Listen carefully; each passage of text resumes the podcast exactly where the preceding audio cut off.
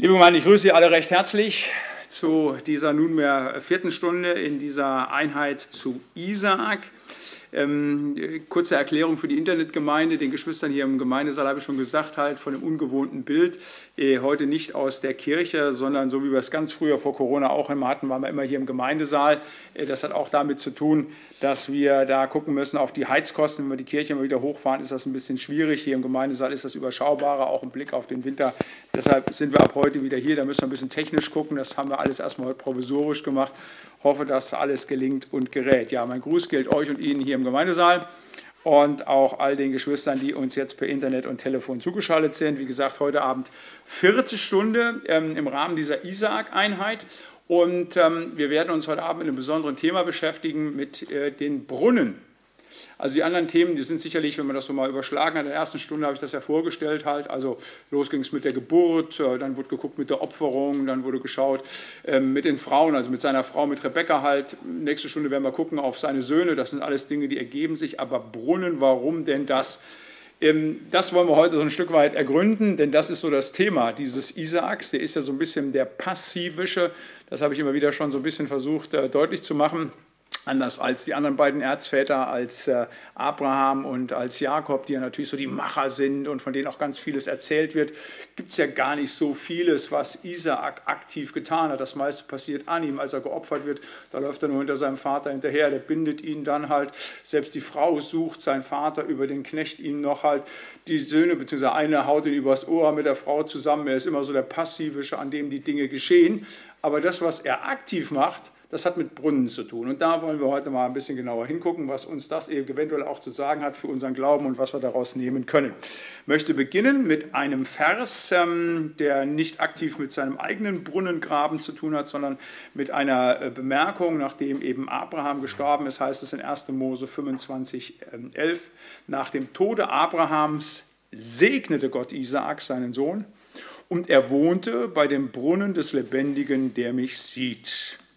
Amen. Wir wollen kurz stille werden und beten. Herr lieber Herr Thaler, wir wollen dir Dank sagen, dass wir heute Abend hier in deinem Gemeindesaal, aber auch an den Geräten unter deinem Wort zusammenkommen dürfen. Wir wollen heute schauen auf das, was Isaak mit den Brunnen getan hat, Herr. Und wir wollen lernen auch, was das zu sagen hat für unseren Glauben, dass wir da jeder was mitnehmen können für unsere Nachfolge für unseren Glauben, Herr, in dieser Stunde. Dazu brauchen wir deine Hilfe, dein Geleit und darum wollen wir dich bitten, Herr, segne jetzt die Andacht, aber eben auch die gesamte Wortbetrachtung dieser Bibelstunde, Herr, durch deinen guten Heiligen Geist. Segne du selber reden und hören auf dein Wort. Amen. Nach dem Tode Abrahams segnete Gott Isaak, seinen Sohn, und er wohnte bei dem Brunnen des Lebendigen, der mich sieht. Gott segnete Isaak in besonderer Weise. Und das hat das wird aus diesem Vers deutlich, zu tun mit dem Wohnen bei dem Brunnen des Lebendigen. Das muss man ein bisschen weiter fassen und ich versuche das jetzt äh, einmal aufzuzeigen, was der Segen Gottes bewirkt. Erstens die Versorgung im Irdischen, zweitens die Beziehung zum Lebendigen und drittens die Behütung durch den Sehenden. Und das, das darf ich vorwegschicken, ist nicht nur bei dem Isaak so, sondern das ist auch bei uns so. Gott segnet Isaak und das wird erstmal dadurch deutlich, dass er ihm im Irdischen alles das gibt, was er braucht.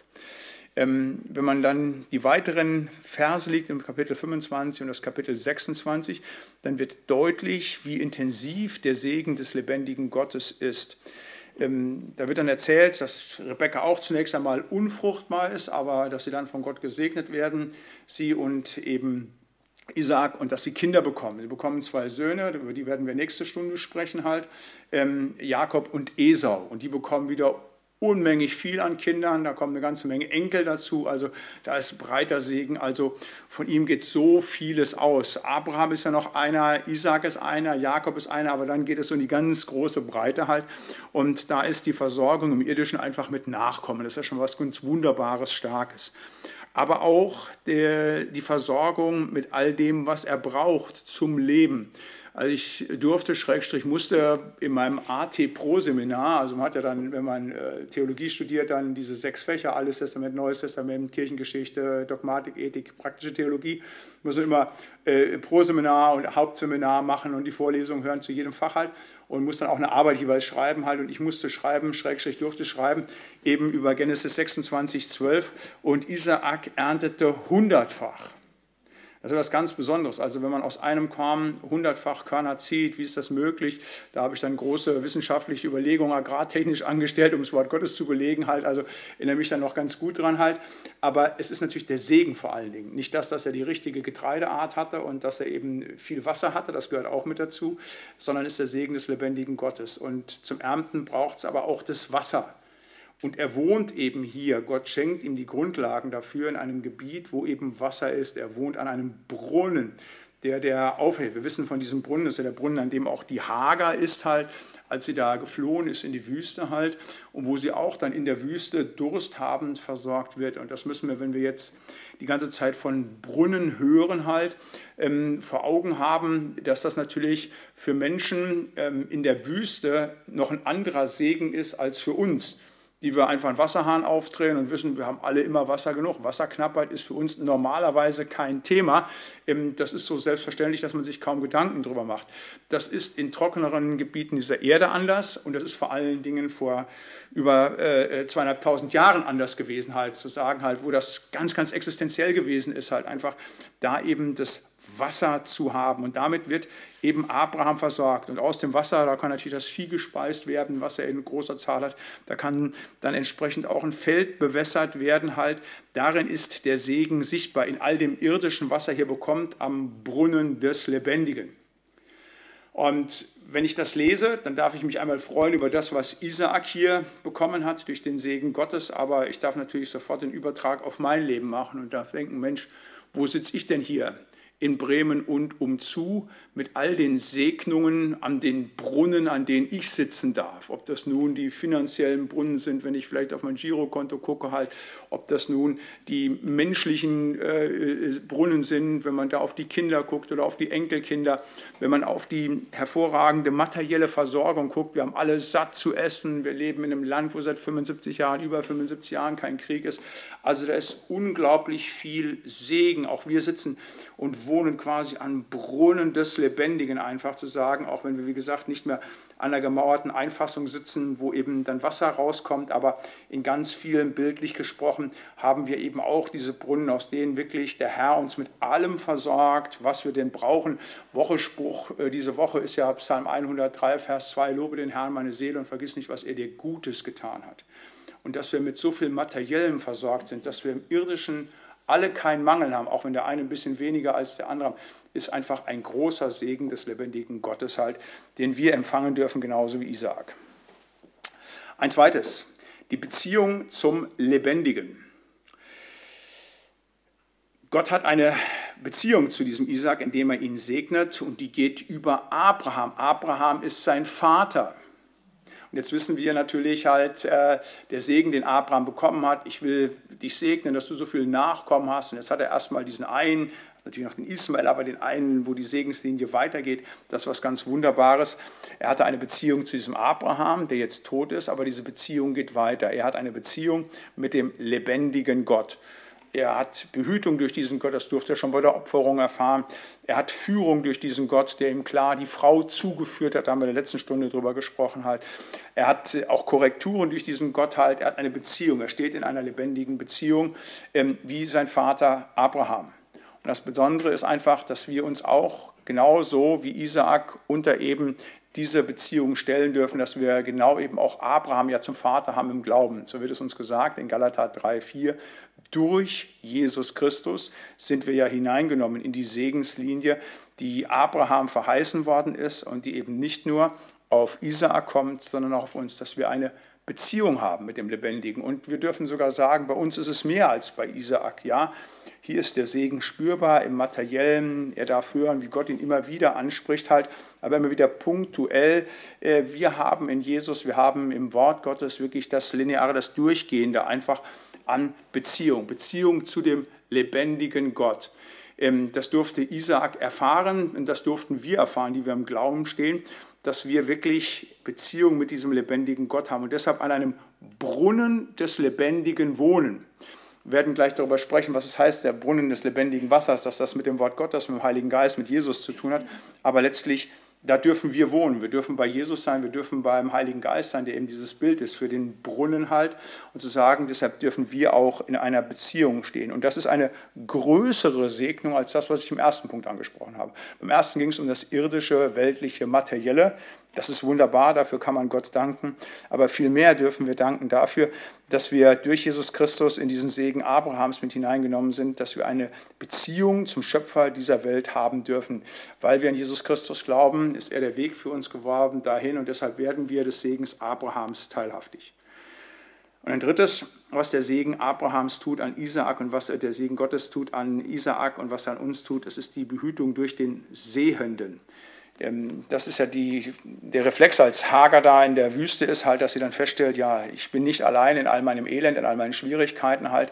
Äh, da ist ein Gott, der mich sieht. Das ist eine sehr schöne Beschreibung. Und äh, an diesem Brunnen ähm, wohnt nun Isaak. Und er darf die Behütung, den Segen einfach dessen erleben, der ihn sieht. Das ist ein Gott, mit dem er in lebendiger Beziehung steht und der sieht ihn. Das ist letztlich hier ausgedrückt. Das ist erstmal was ganz Banales Gott ist da und er sieht ihn.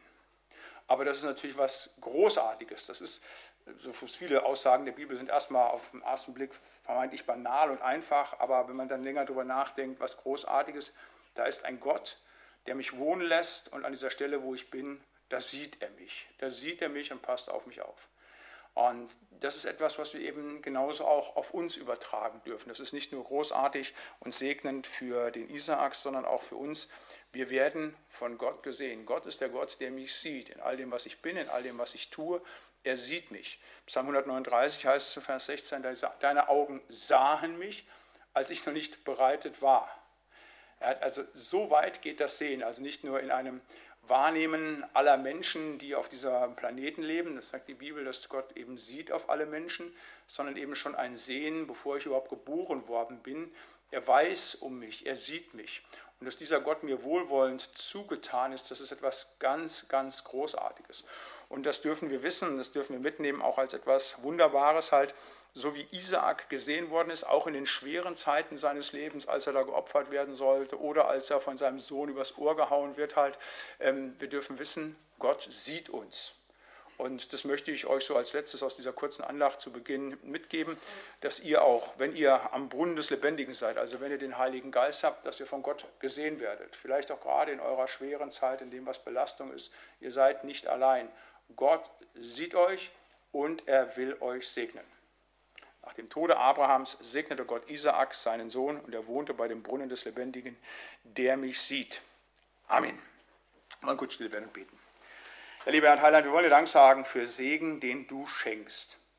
Du hast ihn Abraham verheißen und gegeben, du hast ihn dann über Isaak und Jakob auf dein Volk Israel gegeben und du hast uns in Christus Jesus mit hineingenommen in diese Segenslinie und dafür seist du gelobt und gepriesen.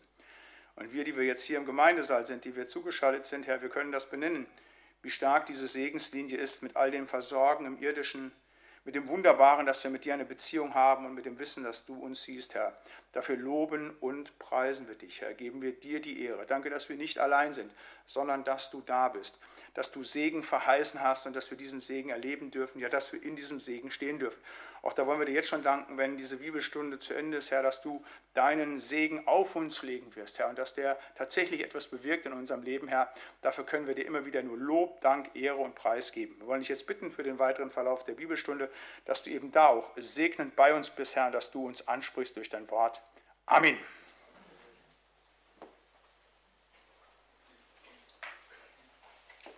Ja, Isaak und die Brunnen. Bei den Theologen gibt es so einen Spruch, dann sind wir beim zweiten Punkt unserer ähm, äh, Bibelstunde heute Abend halt nicht. Was haben die Erzväter getan? Der Abraham, der hat Altäre gebaut, der Jakob hat Steine aufgestellt und der Isaak hat Brunnen gegraben. Und zwar immer vier.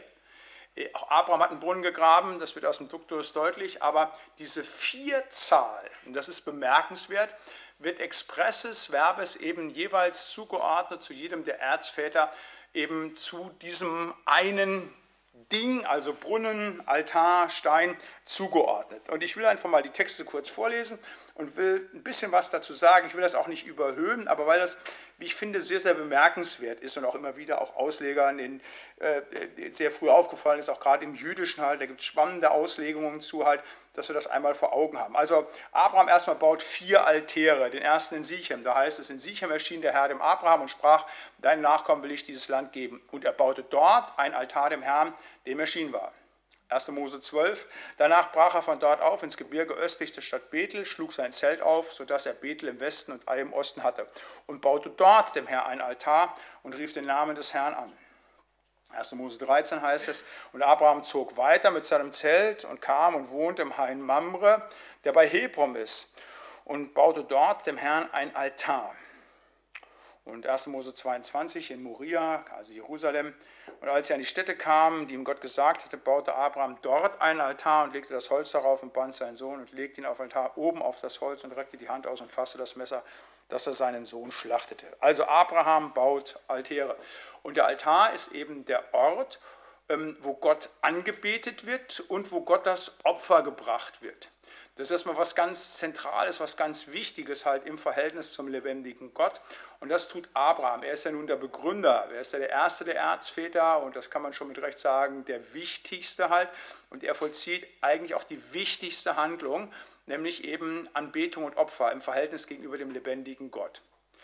Und äh, ich würde das alles auch so ein bisschen übertragen wollen, was die Erzväter tun, auch was wir als Gemeinde Jesu Christi tun. Im Prinzip ist das genau das auch, was wir machen. Also wenn wir Gottesdienst feiern, dann haben wir Anbetung und das Opfer bringen wir nun nicht mehr, das ist ja das, was im neuen Bund ist, sondern das Opfer ist uns gebracht worden durch Jesus Christus. Und das verkünden wir, dass dieses Opfer gebracht wird.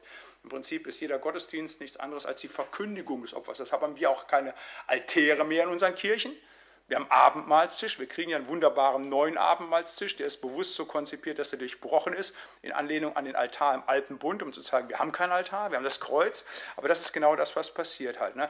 Das macht Gemeinde Jesu auch, auch, dass sie Anbetung betreibt und dass sie sich immer wieder aufs Opfer bringt. Es geht ja immer wieder darum, ums Evangelium, Christus ist für uns gestorben, damit wir ewiges Leben haben, damit wir zu Gott kommen können halt. Und das ist, ich sag mal, in Kongruenz zu dem, was Abraham getan hat. Und er baut vier Altäre. Isaak nun gräbt vier Brunnen. Da heißt es, auch Isaaks Knechte, äh, auch gruben Isaaks Knechte im Grunde und fanden dort eine Quelle lebendigen Wassers. Aber die Hirten von Gera zankten mit den Hirten Isaaks und sprachen, das Wasser ist unser. Dann nannte er den Brunnen Zank, weil sie mit ihm da gezankt hatten. 1. Mose 26 weiter, Vers 21, da gruben sie einen anderen Brunnen, darüber stritten sie auch, darum nannte er den, ihn Streit. 1. Mose 26, 22, da zog er weiter und grub noch einen anderen Brunnen. Darüber zankten sie sich nicht, darum nannte er ihn weiter Raum und sprach, nun hat uns der Herr Raum gemacht und wir können wachsen im Lande. Und wiederum einige Verse weiter heißt es, am selben Tag kam Isaaks Knechte und sagten ihm von dem Brunnen, den sie gegraben hatten, und sprachen ihm, wir haben Wasser gefunden, und er nannte ihn Schwur, daher heißt die Stadt Beersheba bis auf den heutigen Tag. Also sein Vater baut Altäre, er baut auch einen Altar, einen von dem gesagt wird halt, aber vier, wiederum diese Vierzahl, ich komme gleich nochmal auf die Vierzahl auch zu sprechen, aber das ist das, was Isaak zugeordnet wird, er gräbt Brunnen. Jetzt muss man überlegen, was sind denn Brunnen? Wenn ich eben gesagt habe, Anbetung und Opfer, das ist das, was tatsächlich in der Beziehung zu Gott eine Rolle spielt. Das ist der Gottesdienst. Der Brunnen dient der Versorgung. Wenn wir jetzt wieder an die Gemeinde Jesu denken, an uns als Gemeinde denken, der Gottesdienst, Anbetung des lebendigen Gottes, das zu sehen, was Christus für uns getan hat, das ist zentral, das ist das Erste. Aber wir haben auch einen diakonischen Auftrag. Wir müssen uns auch um Versorgung kümmern. Das ist das, was der zweite Erzvater tut. Er kümmert sich bei dem, was er macht, um Versorgung. Quasi das, was dem Lebensunterhalt dient. Da werde ich gleich noch zu, zu sprechen zu kommen, was die Bedeutung von Wasser ist. Aber indem er gräbt, indem er tatsächlich dann wieder dafür sorgt, dass Wasserversorgung da ist halt, dass die Menschen leben können, dass das Tier gespeist wird. Das ist für mich ein diakonisches Handeln, einfach da auch Teil dessen, was eben Gemeinde ausmacht. Nochmal, ich werde gleich nochmal erklären, was Typologie ist, Vorabbildung dessen, was wir auch im Alten Testament finden. Ich sage ja, in jedem Kapitel des Alten Testamentes finden wir Christus, aber eben auch ganz viel Botschaft dessen, was Gemeinde Jesu Christi ist. Und wie gesagt, das ist eben die zweite Aufgabe, die Versorgung halt, ne, zu sagen, an das, was ähm, ähm, äh, die Menschen tatsächlich brauchen. Äh, ich komme gleich auf noch ein paar andere Sachen zu sprechen, möchte jetzt aber über Jakob ganz kurz sprechen, der die Steine errichtet. Auch ganz spannende äh, Geschichten, die da erzählt werden. Da ist einmal die fantastische Geschichte einfach, wo da die Himmelsleiter zu sehen ist. Als nun Jakob von seinem Schlaf aufwachte, sprach er für wahr, der Herr ist an dieser Stätte und ich wusste es nicht. Und er fürchtete sich und sprach, wie heilig ist diese Stätte. Hier ist nichts anderes als Gottes Haus und hier ist die Pforte des Himmels. Und Jakob stand früh auf am Morgen und nahm den Stein, der zu seinen Haupten gelegt hatte, und richtete ihn auf zu einem Steinmal und goss Öl obendrauf und nannte die Stätte Bethel. Vorher aber hieß die Stadt Luz. 1. Mose 31 heißt es dann, als er da sich von Laban trennt, so komm nun und lass uns einen Bund schließen, ich und du, der ein Zeuge sei zwischen mir und dir. Dann nahm Jakob einen Stein und richtete ihn auf zu einem Steinmal. Laban aber sprach zu seinen Brüdern, lest Steine auf. Und sie nahmen Steine und machten davon einen Haufen und aßen das selbst auf dem Steinhaufen. Und Laban nannte ihn Jäger Shahaduta, Jakob aber nannte ihn Gal-Ed. Dann äh, die Geschichte in 1. Mose 35 auch wieder in der Gottesbegegnung. Und Gott fuhr auf von ihm an dieser Stätte, da er mit ihm geredet hatte. Jakob aber richtete ein steinernes Mal auf an dieser Stätte, da er mit ihm geredet hatte, und goss ein Trankopfer darauf und begoss es mit Öl. Jakob nannte die Stätte, da Gott mit ihm geredet hatte, Bethel. Und 1. Mose 35, als seine Frau stirbt, Rahel, so starb Rahel und wurde begraben auf dem Weg nach Ephrata, das nun Bethlehem heißt. Und Jakob richtete einen Stein auf über ihrem Grab. Das ist das Grabmal Rahels bis auf diesen Tag. Das sind diese vier Geschichten, wo ein Stein aufgerichtet wird. Und der Stein hat etwas zu tun mit der Gemeinschaft. Also nochmal der Altar, Anbetung und Opfer, äh, die Brunnenversorgung und die Steine Erinnerung. Er erlebt etwas ganz Besonderes mit Gott zweimal dass er einen Stein aufrichtet zur Erinnerung mit Gott. Das ist die Gemeinschaft mit Gott, die er dort gab, an die wir uns erinnern wollen. Und das andere ist die Gemeinschaft mit Menschen. Zu sagen, dass die einen Wert hat, dass diese Gemeinschaft geschützt wird. Einmal mit Labern, von dem er sich trennt. Und ich sage auch, hey, wenn wir darüber gehen, über diesen Stein, sollen wir daran denken, wir wollen das nicht in kriegerischer Absicht tun, aber auch erinnern an das, was eben mit seiner Frau gewesen ist, was er an wunderbarer Gemeinschaft mit ihr gehabt hat.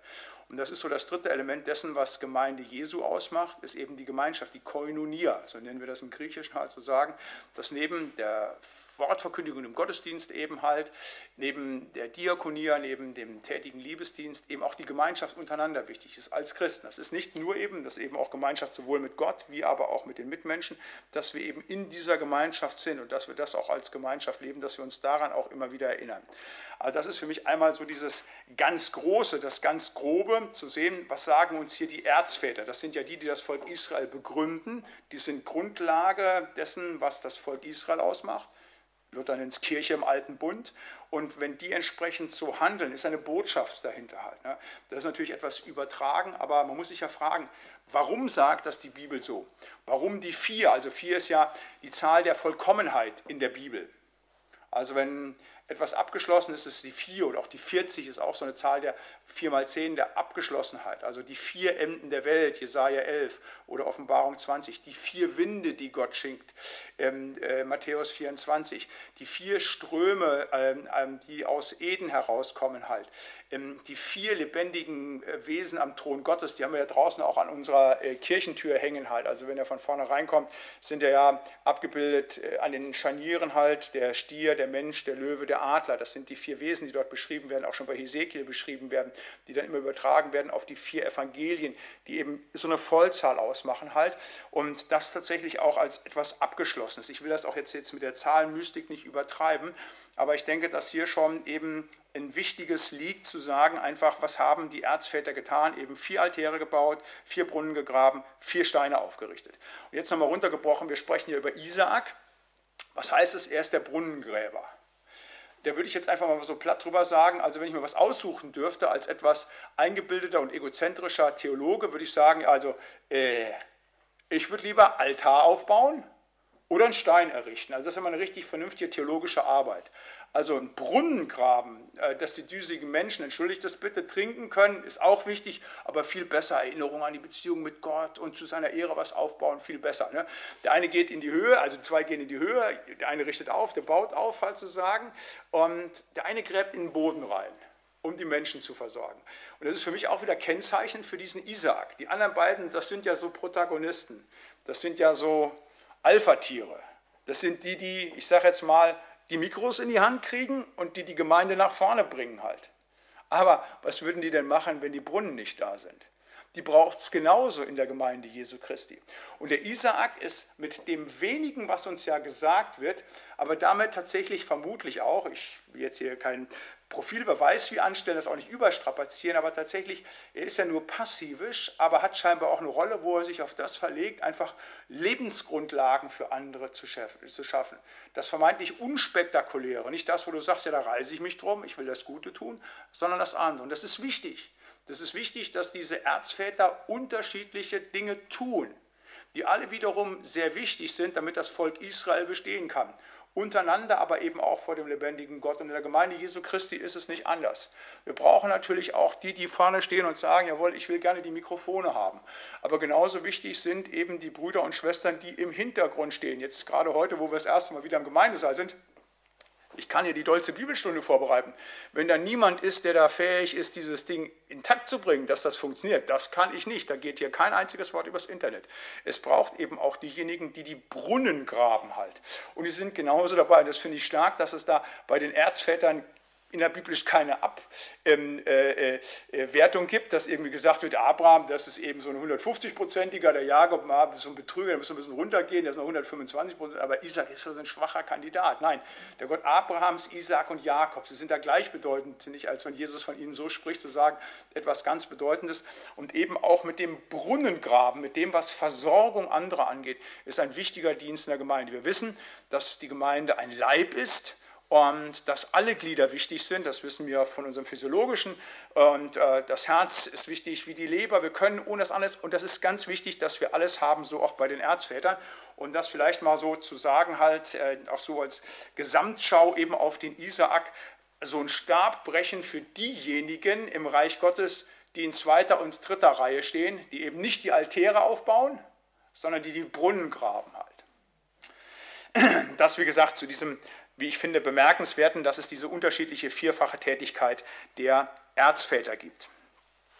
Jetzt möchte ich etwas sagen zu der zentralen Bedeutung von Wasser in der Bibel. Ähm, wenn wir heute über Brunnen sprechen, ähm, dann ist der Brunnen etwas ganz Zentrales, weil er der Ort ist, wo wir Wasser bekommen. Und das Wasser ist etwas, was in der Bibel eine ganz, ganz, ganz, ganz große Rolle spielt. Ich weiß noch, als ich äh, zum Glauben gekommen bin, dann so in den 80er Jahren, war das ein ganz großes Thema. Das ist jetzt so ein bisschen hinten angerückt. Da gab es ganz viele Unterrichtsentwürfe, ganz viele didaktisch-methodische Konzepte immer zum Thema Wasser. Wasser, Wasser, da ging es um Taufe, ging es alles Mögliche. Da gab es dann noch so OHP-gestützte Erzählungen halt und so Flanellbilder. Wasser spielte damals eine ganz große Rolle. Das ist jetzt so ein bisschen wieder aus der Mode gekommen halt. Also, ist der Mode, ist nicht mehr so Thema. Aber es war lange Zeit, so in den 80er Jahren, der eine oder andere wird sich auch vielleicht erinnern, war Wasser ein ganz großes Thema. Ähm, und das auch zu Recht, weil es eine wirklich wichtige Bedeutung in der Bibel hat. Und da möchte ich uns ähm, angesichts dieses Brunnenthemas mit hineinnehmen, eben so an ein paar Punkten. Und das ist letztlich nicht erschöpfend, was ich jetzt sage oder damit ausgelesen. Das hätte man auch, ich hätte das statt 10 Punkten auch 20 mitbringen können, aber mal so ein paar wichtige Spots auf dieses Thema Wasser zu setzen, was die Bibel dazu sagt. Erstmal ganz interessant halt, äh, schon bei der Schöpfung spielt Wasser eine elementare Rolle ersten beiden Sätze der Bibel lauten, am Anfang schuf Gott Himmel und Erde und die Erde war wüst und leer, das war finster auf der Tiefe und der Geist Gottes schwebte auf dem Wasser. Alles andere ist nicht da. Das wird erst geschaffen, das kommt dann, sagt die Bibel. Aber das Wasser ist da und der Geist Gottes schwebt auf dem Wasser. Das ist eine spannende Frage. Dann geht es los mit der Schöpfung. Dann beginnt Gott erst mit der Schöpfung halt. Ne? Und dann heißt es ja, die Erde war wüst und leer. Nicht hier zu sagen, Toho Wabo, was war denn das eigentlich für ein Zustand? Extrem tolle und wichtige, spannende Frage. Nur Spekulation, die Bibel sagt da nichts drüber. Aber das Wasser ist da. Schon bei der Schöpfung. Ganz, ganz wichtig. Bei der Neuschöpfung, wir wissen ja, die Welt wird geschaffen. Genesis 1, die Welt wird aber auch eines Tages wieder eingesammelt werden. Himmel und Erde werden vergehen, aber in der neuen Welt, in der Neuschöpfung spielt Wasser eine große Rolle. Wenn wir das dann lesen, Offenbarung 21 und 22, da heißt es Offenbarung 22, 1, und er zeigte mir einen Strom lebendigen Wassers, klar wie es Kristall, der ausgeht von dem Thron Gottes und des Lammes. Also auch da in der neuen Welt, und zwar unmittelbar vom Thron Gottes ausgehend, das lebendige Wasser, das natürlich, da werden wir gleich zu kommen, ein Bild für den Heiligen Geist ist, aber eben auch dort lebendiges Wasser. Ich bin ja kein Freund der Kirchenbilder, die wir hinten in den acht Fenstern haben, halt, weil wir wollen Dinge der Bibel nicht abmalen, sondern wir wollen die Offenbarung im Wort haben. Aber da wir sie nun haben, äh, ist ja bei zwei Bildern, die letzten beiden, tatsächlich auch dieses Wasser, was so rausfließt. Das ist ein ganz wichtiges Element, einfach zu sagen, eben auch am Ende. Nicht nur zu Beginn der Schöpfung, sondern auch am Ende der Welt bei der Neuschöpfung spielt Gott eine große Rolle. Dann ist Wasser äh, Grundlage des Lebens. Da müssten wir jetzt hier keinen Theologen hinstellen, das könnte jeder Biologe und jeder Mediziner viel, viel besser und intensiver sagen als ich, aber das wisst ihr und das wissen Sie auch alle, das ist die Grundlage des Lebens halt. Ne? Also allein schon, wenn wir auf unseren Planeten gucken, äh, zwei Drittel unserer Oberfläche ist mit Wasser gefüllt. Und wir alle wissen, die wir einen Garten zu Hause haben, wie es jetzt im Sommer kaum geregnet hat, da mussten wir alle abends ran und da haben wir schön die Blümchen gegossen, weil dann wäre alles kaputt gegangen. Und ganz viele Maisfelder und alles, die haben nicht genug Wasser bekommen, ist nicht mehr möglich möglich, ist vieles kaputt gegangen, gestorben, ohne Wasser funktioniert es nicht. Aber auch unser menschlicher Organismus, wir, bestehen ja zu etwa 70 Prozent, wenn man jünger ist, so sind es über 80 Prozent ein junger Mensch, aber je älter man wird, ist es weniger. Aber auch ein Mensch über 80 besteht also etwa zu 70 Prozent aus Wasser. Und jeder von euch, der schon mal beim Arzt gewesen ist und egal was man nur hat, was sagen die einem immer wieder, ob es nun Probleme mit dem Herz sind oder ob man was weiß ich hier Kopfschmerzen hat, egal. Trinken, trinken. Sie müssen mehr trinken, trinken, trinken. Wasser ist etwas ganz, ganz Wichtiges, Elementares halt. Wie gesagt, 70 Prozent unseres Körpers halt, unsere Stoffwechselprodukte sind davon, Stoffwechselvorgänge sind davon abhängig. Grundlage des Lebens halt.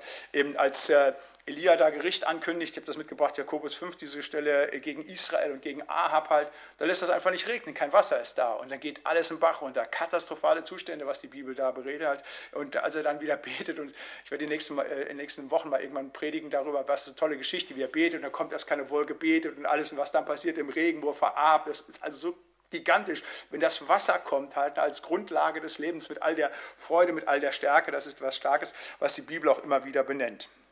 Aber das Wasser ist gleichzeitig auch Bedrohung des Lebens. Als Gott das ganz große Gericht über diese Welt bringt, 1. Mose 8, nämlich die Sintflut, ist es eben Wasser. Er schickt kein Feuer, keine wilden Tiere, die die Menschen auffressen, was alles möglich gewesen wäre, sondern er lässt nicht irgendwie die Sonne heiß brennen oder sonst irgendwas, sondern er schickt Wasser. Jetzt zu sagen, um die ganze Welt zu ersticken, auch da beim Neuanfang ist erstmal alles voller Wasser und dann muss das Wasser wieder runter und dann geht es wieder neu los. Bedrohung des Lebens halt nicht. Es kam die Wasser der Sintflut auf Erden halt etwas ganz Massives. Und das wissen wir auch, wie stark Wasser sein kann, wie bedrohlich das sein kann, so sehr es Grundlage des Lebens ist.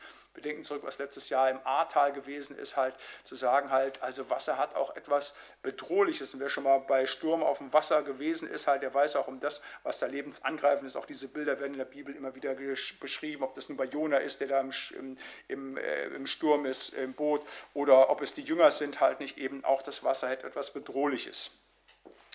Wasser spielt auch eine große Rolle bei der Reinigung. Ich lese einmal 2. Mose 30, die Verse 17 bis 21. Und der Herr redete mit Mose und sprach, also da geht es jetzt um die Anweisung, wie der Tempel zu sein hat.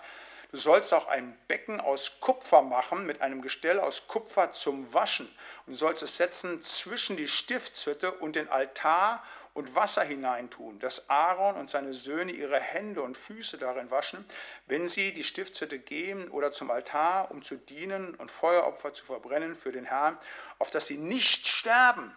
Das soll eine ewige Ordnung sein für ihn und sein Geschlecht äh, bei ihren Nachkommen. Also es bedarf der Begegnung Gottes im kultischen Betrieb, im alten Bund, ich komme gleich noch zur Taufe zu sprechen, wo das aufgehoben ist, unabdingbar der Waschung ist etwas ganz Wichtiges, nicht? Dieses Waschen ähm, zu sagen, halt vor Gott rein zu sein. Also dieses, dieser große ähm, Bottich, dieser Bäcker aus Kupfer, man nannte ihn das Meer, äh, was dann der König Ahas da eingeschmelzen hat lassen. Wir haben da vor zwei Wochen in der Predigt drüber gehört, halt, war das ganz Wichtiges, Zentrales. Und wenn dann ein König hingeht, nimmt das weg. Also das ist etwas ganz Skandalöses, was damals passiert ist. Es diente der Reinigung eben des Wassers.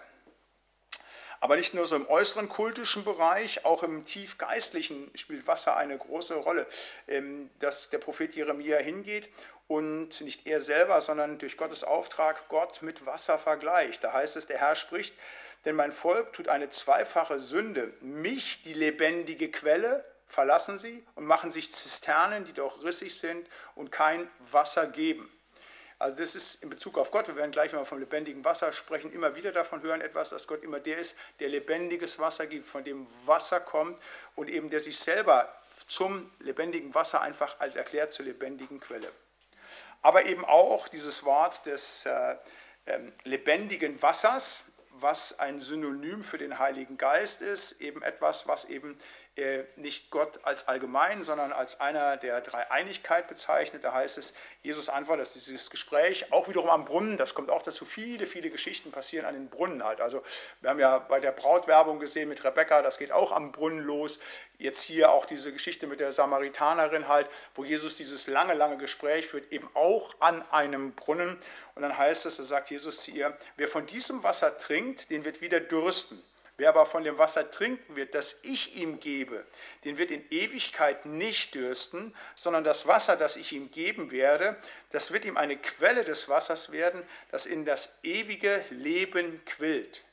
Das ist natürlich nicht irgendwie eine besondere Flasche H2O, das wissen wir, sondern das ist im Bild gesprochen, der Heilige Geist, der gegeben ist. Also das ist ein Bild, wenn in der Bibel, da wird an vielen Stellen, wir werden das gleich auch in dem Isaak-Text sehen, halt nicht, vom lebendigen Wasser gesprochen, dann ist das nicht irgendein Wasser, das irgendwie besonders aufgequirlt wäre oder besonderes Magnesium wäre oder irgendwelche rechtsdrehenden oder linksdrehenden Anion, Kation, was ich das auch immer sind, drin sind, sondern es ist ein Bild für den Heiligen Geist halt. Ne?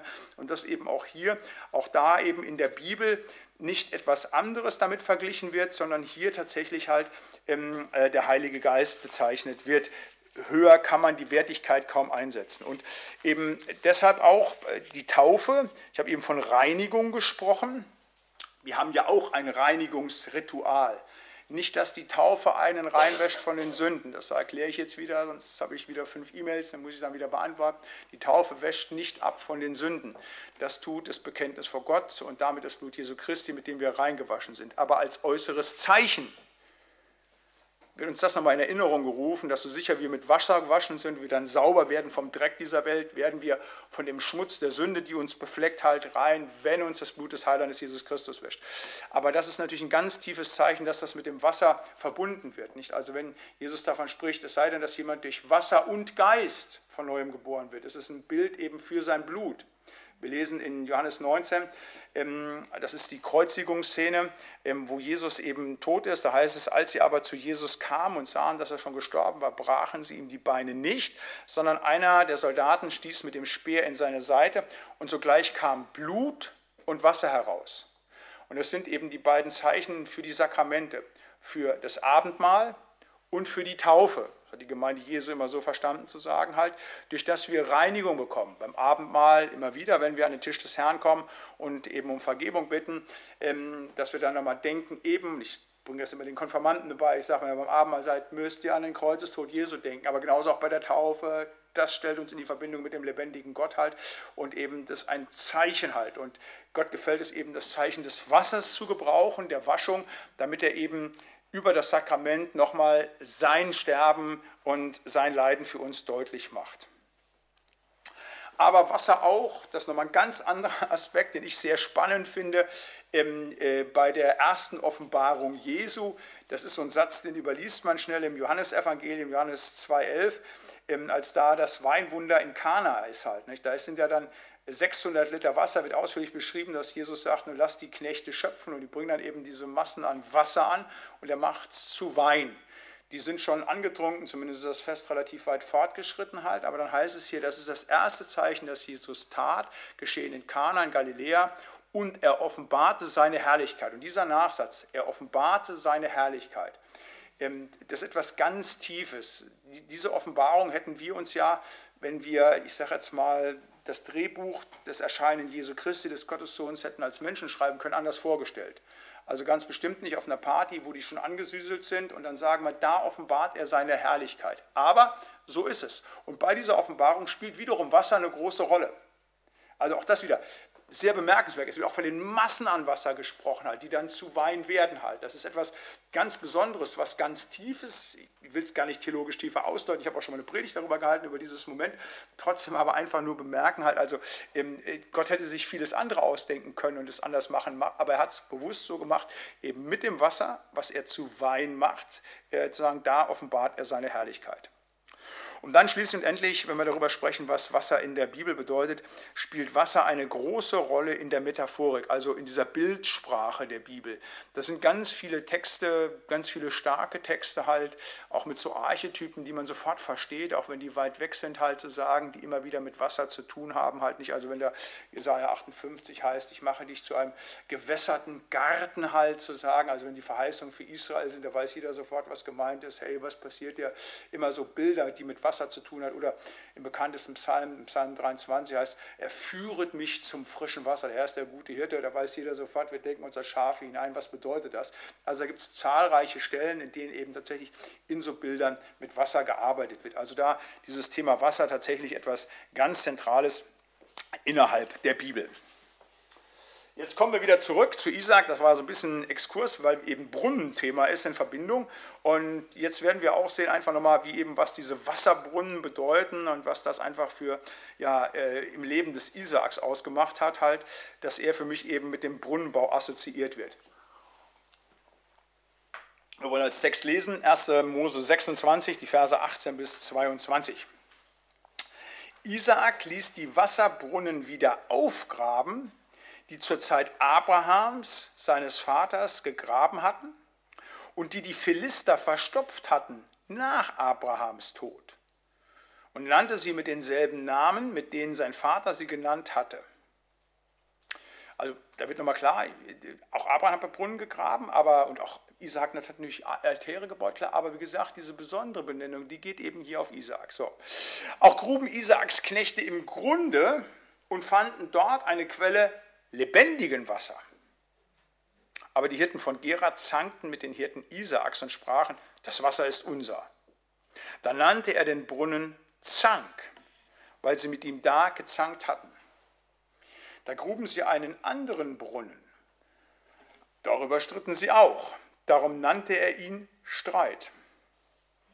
Da zog er weiter und grub noch einen anderen Brunnen. Darüber zankten sie sich nicht.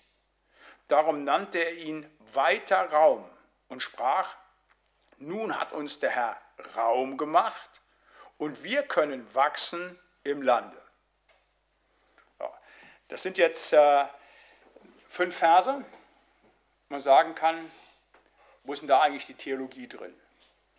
Also das ist so ein bisschen, wenn man einen Reisebericht, so wenn man mal sagt, so für einen Gemeindebrief, irgendwelche Zehnklässler bittet und sagt, schreibt doch mal auf, wie war es denn auf der Konfirmandenfahrt? Ja, wir sind erst dahin gefahren, dann sind wir dahin gefahren, dann haben wir das gemacht, das gemacht, ohne irgendwelche Dinge. So also könnte man auch den Eindruck haben, so sei das hier, so nach dem Motto, die haben halt Brunnen gegraben. Ja klar, in der heißen Landschaft damals äh, haben die Brunnen gegraben, weil die das brauchten. Weitermachen, wir lesen die nächsten Versen. Nein, es steckt eine Menge Theologie drin. Nochmal, meine Hermeneutik fürs Alte Testament, also meine Verstehenslehre, sagt halt, jedes Kapitel enthält Botschaft von Jesus Christus. Wir dürfen wie die erste Gemeinde, äh, die in Korinth, die in Thessalonik ja, ja nun nicht das Neue Testament hatten, nicht die Evangelien, sondern nur das Alte Testament, äh, die aber darin überall Jesus fanden, genauso lesen und uns das nach unserem Glauben einfach zu unserem Glauben sprechen lassen, was darin beschrieben ist. Das ist übrigens auch die Hermeneutik, die äh, Jesus zugrunde legt. Er sagt in Johannes 5 halt, ihr sucht in die Schriften, weil ihr meint, das ewige Leben darin zu finden.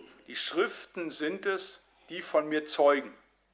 Und hier finden wir eben ganz vieles, was eben von Jesus zeugt. Und das möchte ich erklären an diesem Begriff des lebendigen Wassers. Ich habe eben schon gesagt, lebendiges Wasser ist, wie gesagt, nichts irgendwie, was wir heute hier physikalisch verändern können. Da gibt es ja alle möglichen Werbegeschichten, wo einem Leute erzählen wollen, wenn das Wasser so aufgearbeitet und so gedreht oder geschüttelt ist, der das besondere Funktionen. Sie kennen all diesen Krempel, der da auch dann gemacht wird, der zum Teil ins Okkulte hineingeht. Nein, mit lebendigem Wasser ist hier etwas ganz anderes gemeint. Das lebendige Wasser des Brunnens, das ist auch der erste Punkt meiner Auslegung, das lebendige Wasser des Brunnens sind Bilder. Das lebendige Wasser ist der Heilige Geist und der Brunnen ist Jesus. Das müssen wir so verstehen. Das ist, äh, wie gesagt, die Voraussetzung. Das deshalb, weil das genau äh, mit dem in Verbindung steht, was ich eben schon mal vorgelesen habe, halt, ähm, äh, äh, was eben Jesus in Johannes 4 sagt. Ich lese die Textstelle nochmal vor, Johannes 4, 10 bis 14. Jesus antwortet, also die, dieses Gespräch mit der Frau am, am, am Brunnen da, und dann sagt er zu der Samaritanerin, wenn du erkenntest die Gabe Gottes und wer der ist, der zu dir sagt, gib mir zu trinken, du betest ihn und er gäbe dir lebendiges Wasser spricht zu ihm die Frau, Herr, du hast doch nichts, wo du schöpfen könntest und der Brunnen ist tief. Woher hast du denn lebendiges Wasser? Bist du mehr als unser Vater Jakob, der uns diesen Brunnen gegeben hat und er hat daraus getrunken und seine Kinder und sein Vieh? Jesus antwortete und sprach zu ihr, wer von diesem Brunnen Wasser, von diesem Wasser trinkt, den wird wieder dürsten. Wer aber von dem Wasser trinkt, das ich ihm geben werde, der wird in Ewigkeit nicht dürsten, sondern das Wasser, das ihm gegeben wird, das wird eine Quelle des Wassers, welches in das ewige Leben quillt. Also, oder Johannes 7 heißt es, wer an mich glaubt, wie die Schrift sagt, von dessen Leib werden Ströme des lebendigen Wassers fließen. Also das lebendige Wasser ist der Heilige Geist, was uns Jesus gibt. Und er ist damit der Brunnen. Das Wasser ist der Heilige Geist, der Brunnen ist Jesus Christus halt. Dann auch die Bilder, die von den Propheten gebraucht werden, immer wieder in Bezug darauf, das kann man nur so verstehen, wenn im Jesus, wenn Gott der Brunnen ist, der Heilige Geist ausfließt. Da heißt es Ezekiel 47, er führte mich wieder zur Tür des Tempels und siehe, da floss ein Wasser heraus unter der Schwelle des Tempels gegen Morgen. Denn die vordere Seite des Tempels war gegen Morgen und der, dieses Tempelswasser lief an der rechten Seite neben dem Tempel hinein bis gegen Mittag. Oder Sacharja 14. Zu der Zeit werden lebendige Wasser aus Jerusalem fließen. Die Hälfte zum Meer gegen Morgen und die andere Hälfte zum Meer gegen Abend. Und es wird des Sommers und des Winters sein. Also das ist ganz wichtig. Jesus, Jesus ist der Brunnen und das lebendige Wasser ist der Heilige Geist. So muss man das verstehen. Jetzt kommt es dazu, das ist der zweite Punkt, dass der Brunnen des lebendigen Wassers verstopft wird. Jetzt ist in dieser, äh, äh, in dieser Geschichte, die wir gerade gelesen haben, in diesen fünf Versen, die Rede von den Philistern. Zu der damaligen Zeit waren die Philister noch keine Feinde. Die haben so ein Konkurrenzverhalten. Man sieht das auch, die zanken sich, aber nicht wie es später zu Zeiten Davids ist, dass es die Erzfeinde sind, die mit aller Härte bekämpft werden müssen, die wiederum immer angreifen und die Israel ja niederhalten, die, die ja ausbeuten. Das ist ja so um 1000 wirklich das, das, das starke Volk damals. Ähm, das ist es damals noch nicht. Die Philister sind damals noch relativ klein, die sind ja entstanden durch die dorische Wanderung halt. Es gab im Mittelbereich diese zwei großen Wanderungsbewegungen, die dorische Wanderung, die aramäische Wanderung halt und die treffen sich dann eben, das sagt die Geschichte auch eben dort in Israel und die treffen aufeinander. Das eine ist die Welt und das andere ist das Volk Gottes. Und, ähm, dann wird eben hier gesagt, dass eben diese Philister die Brunnen verstopfen.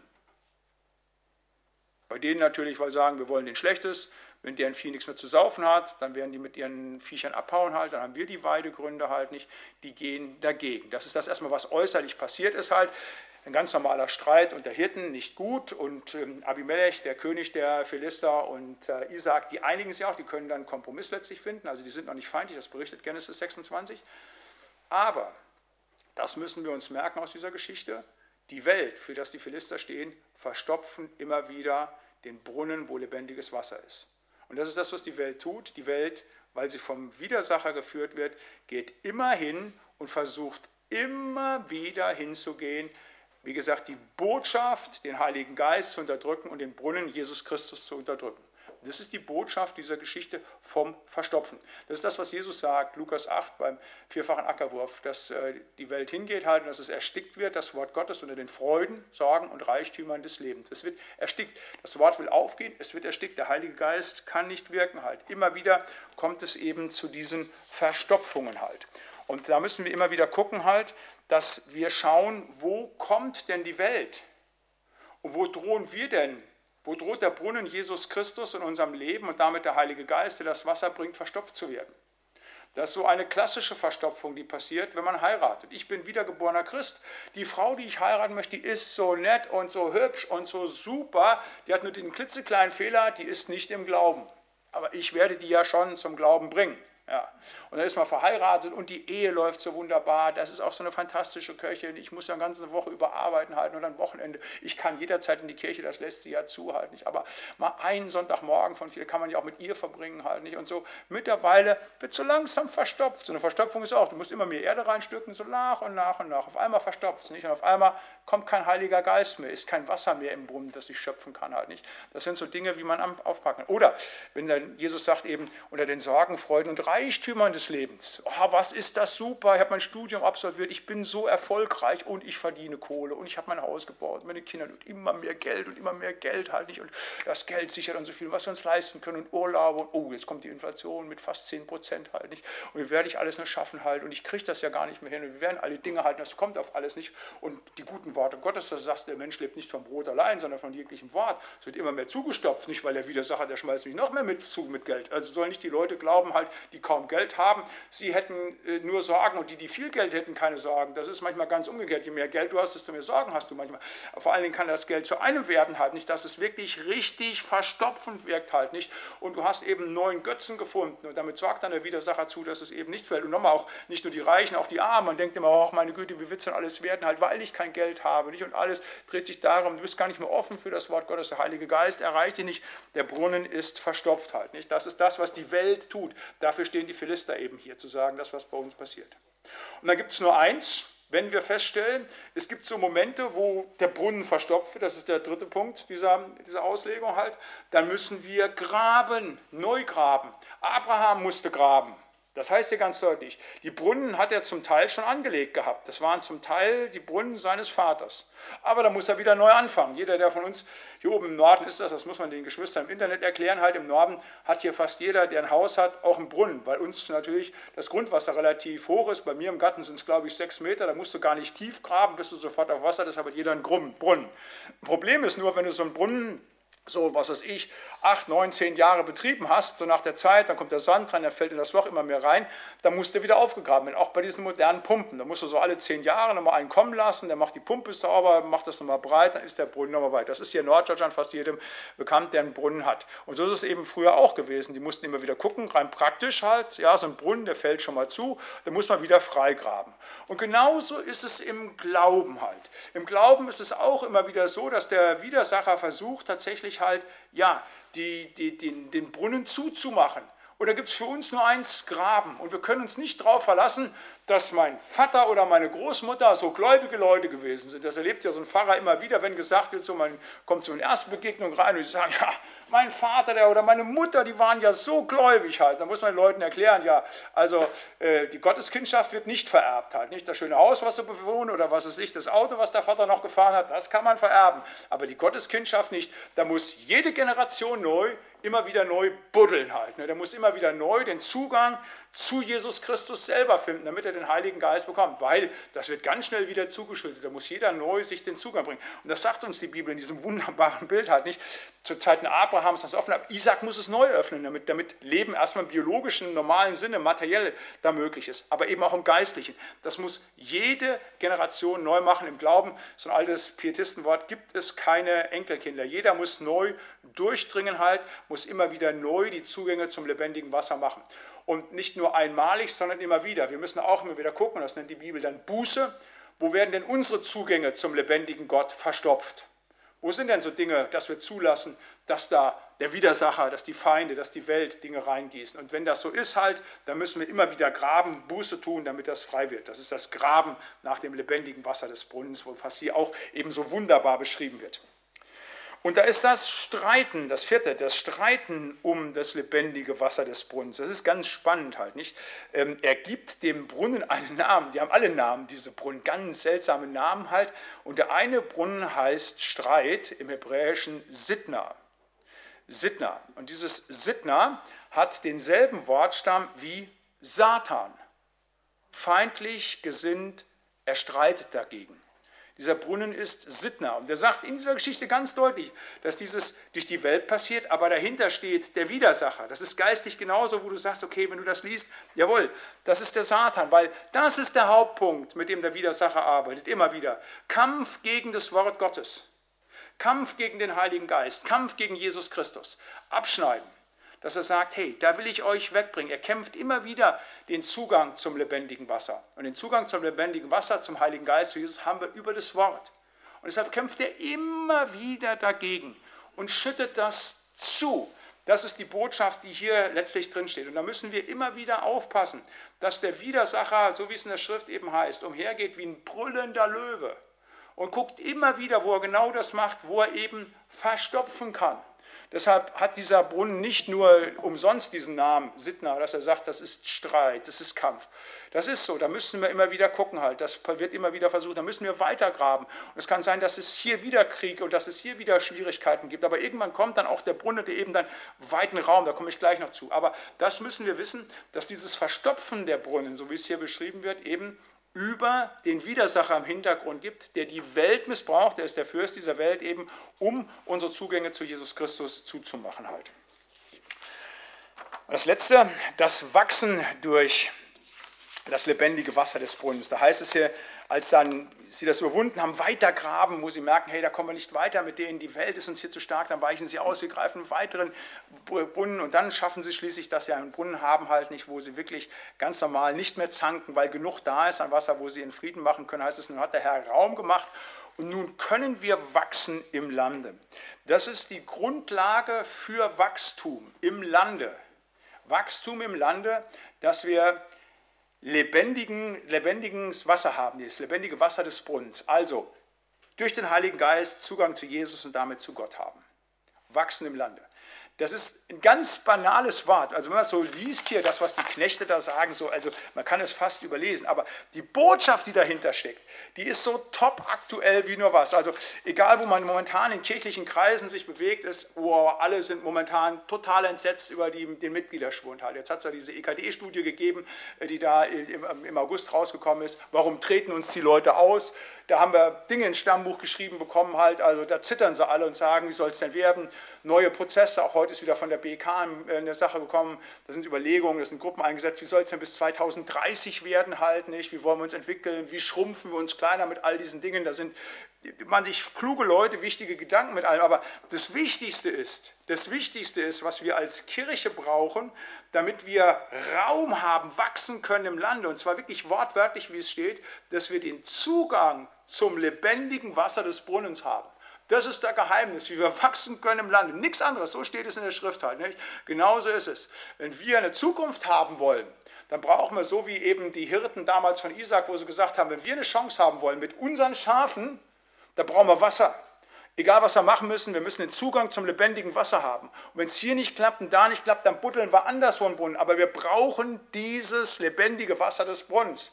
Und als sie das schließlich gefunden haben, dann kommt dieser Satz, nun hat uns der Herr Raum gemacht wir können wachsen im Land. Erstmal, jetzt können die Herden größer werden. Bezogen auf unsere Situation, wie wollen wir weiter wachsen, halt zu sagen, eben nur über diesen Zugang zum lebendigen Wasser. Wenn die Kirche Jesu Christi in ihrer Verfasstheit hier auf Erden als Körperschaft öffentlichen Rechtes ob das die EKD ist oder die katholische Kirche, eine Zukunft haben will, dann eben nur, wenn sie immer wieder den Zugang zum lebendigen Wasser des Brunnens hat und dann wird Gott uns auch Raum schaffen. Das ist erstmal ekklesiologisch, also kirchlich gesprochen. Aber auch wir können nur wachsen, wenn wir tatsächlich Zugang zum lebendigen Wasser des Brunnens haben. Also wenn wir im Glauben wachsen wollen, wenn wir weiterkommen wollen, dann ist das das Entscheidende halt. Wir müssen Zugang zu Jesus Christus durch den Heiligen Geist haben. Wir können sonst was für Dinge tun halt, äh, wenn wir nicht Beziehung zu Jesus haben. Da können wir Dinge auswendig lernen, wir können uns malträtieren, wir können sonst, wir werden nicht im Glauben wachsen. Das ist auch für uns das Wichtige halt, ne? zu sagen, dass wir wachsen im Glauben. Nicht, dass eine Kirche größer wird halt und sich entwickelt, aber auch nur dann, wie gesagt, geht es ja darüber halt, dass sie eben Zugang zum ähm, lebendigen Wasser des Brunnen hat. Auch für uns persönlich, wenn wir größeren Raum haben wollen mit unserem Glauben, wenn wir wollen, dass wirklich tatsächlich unser Leben wirklich eine authentische Nachfolge Jesu Christi ist, dann müssen wir das einfach erreichen, damit wir Zugang zum lebendigen Wasser des Brunnens haben, was wir immer wieder neu freibuddeln müssen. Das ist die Botschaft eben daraus. Und das ist das, was eben Isaak geleistet hat. Äh, und damit wieder, ich habe ihn ja immer so ein bisschen kritisch betrachtet, ich sage, das ist der Schwächere, das ist der Passivische halt nicht, aber indem er das immer wieder getan hat, mit seinem Dienst den Zugang zum lebendigen Wasser geschaffen hat, halt, hat er ganz vieles möglich gemacht, was dann, wie gesagt, seinen Söhnen letztlich zugute gekommen ist. Und auch wenn wir, wie gesagt, den Zugang zu Jesus Christus frei halten, dann kann Heiliger Geist strömen und das wird zum Segen für uns werden, für die wir Verantwortung haben, für unsere Schafe, aber natürlich auch für dieses Land. Das zum Thema lebendiges Wasser und eben das lebendige Wasser des Brunnens. Ja, an dieser Stelle wieder Punkt gesetzt. Äh, Einladung zur nächsten Bibelstunde, nächsten Mittwoch wieder. Dann werden wir über Jakob und Esau sprechen. Das sind ja so bekanntere Dinge halt, auch ganz spektakuläre, tolle Geschichten, die daher passieren halt. Auch schlimme familiäre Geschichten. Ich bin mir dankbar drum, dass, wie gesagt, es nicht nur in unserer eigenen Familie manchmal drunter und drüber geht. Nein, in der Bibel ist es ganz genauso. Nimmt da kein Blatt vom Mund. Und da werden wir uns äh, nächste Woche mit dieser sehr schwierigen Vater-Sohn, Mutter-Sohn und Brüderkonstellation beschäftigen. Wir wollen zum Abschluss der Bibelstelle, dieser Bibelstunde noch gemeinsam beten. Herr lieber Herr Heiland, wir wollen dir Dank dafür sagen, Herr, dass du uns für einfach einen Zugang geschaffen hast zu dir, dass du der Wasserbrunnen bist des lebendigen Wassers, Herr, und dass wir durch den Heiligen Geist Anteil an dir haben, Herr. Gelobt und gepriesen seist du dafür. Danke, dass wir über deine Schrift, über dein Wort Zugang haben zu dir. Danke, dass wir durch deinen Geist dein Wort verstehen dürfen, Herr. Dafür geben wir dir die Ehre. Und wir wollen dich bitten, wo immer der Widersacher versucht, in unserem Leben einfach ja, diese Zugänge zu verstopfen, Herr, dass du uns das erkennen lässt, Herr, und dass wir dann aktiv werden, dass wir dann einfach anfangen zu graben, dass wir es wieder freisetzen, Herr, und dass wir niemals aufhören, immer wieder dafür zu sorgen, dass wir in lebendiger Beziehung mit dir stehen können möchte ich bitten für all die Geschwister, die heute Abend hier im Gemeindesaal sind, um deinen Segen, deine Behütung, deine Bewahrung, Herr. Auch für all diejenigen, die uns zugeschaltet sind, möchte ich dich bitten um dein Mitgehen, deine Hilfe. Danke, dass du da bist. Danke, wie wir es eben in der Andacht hören durften, dass du der Gott bist, der uns sieht, Herr. Ich möchte dich bitten, dass du uns das immer wieder tief ins Herz hineinschreibst, gerade auch wenn wir manchmal ein bisschen ja, zaudernd sind und fragend sind, dass wir immer wieder wissen, doch, du bist da, du siehst uns und du hilfst uns, Herr.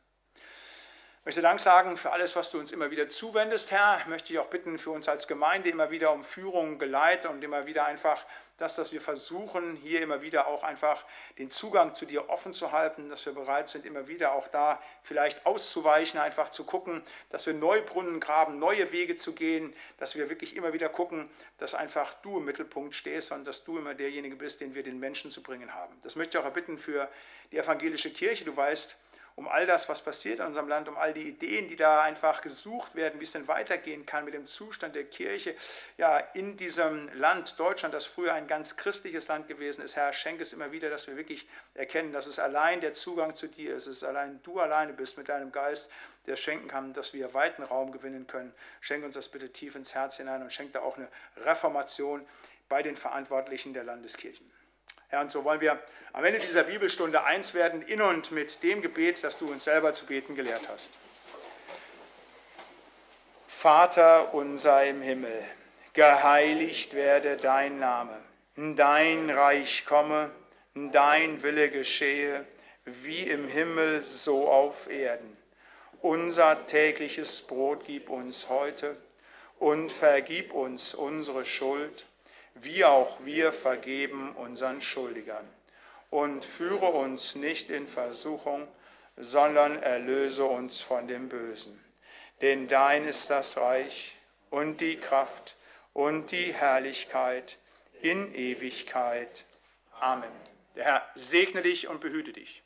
Der Herr lasse leuchten sein Angesicht über dir und sei dir gnädig. Der Herr erhebe sein Angesicht auf dich und gebe und erhalte dir seinen Frieden. Amen. Euch und Ihnen allen einen schönen Abend. Seid Jesus anbefohlen. Tschüss.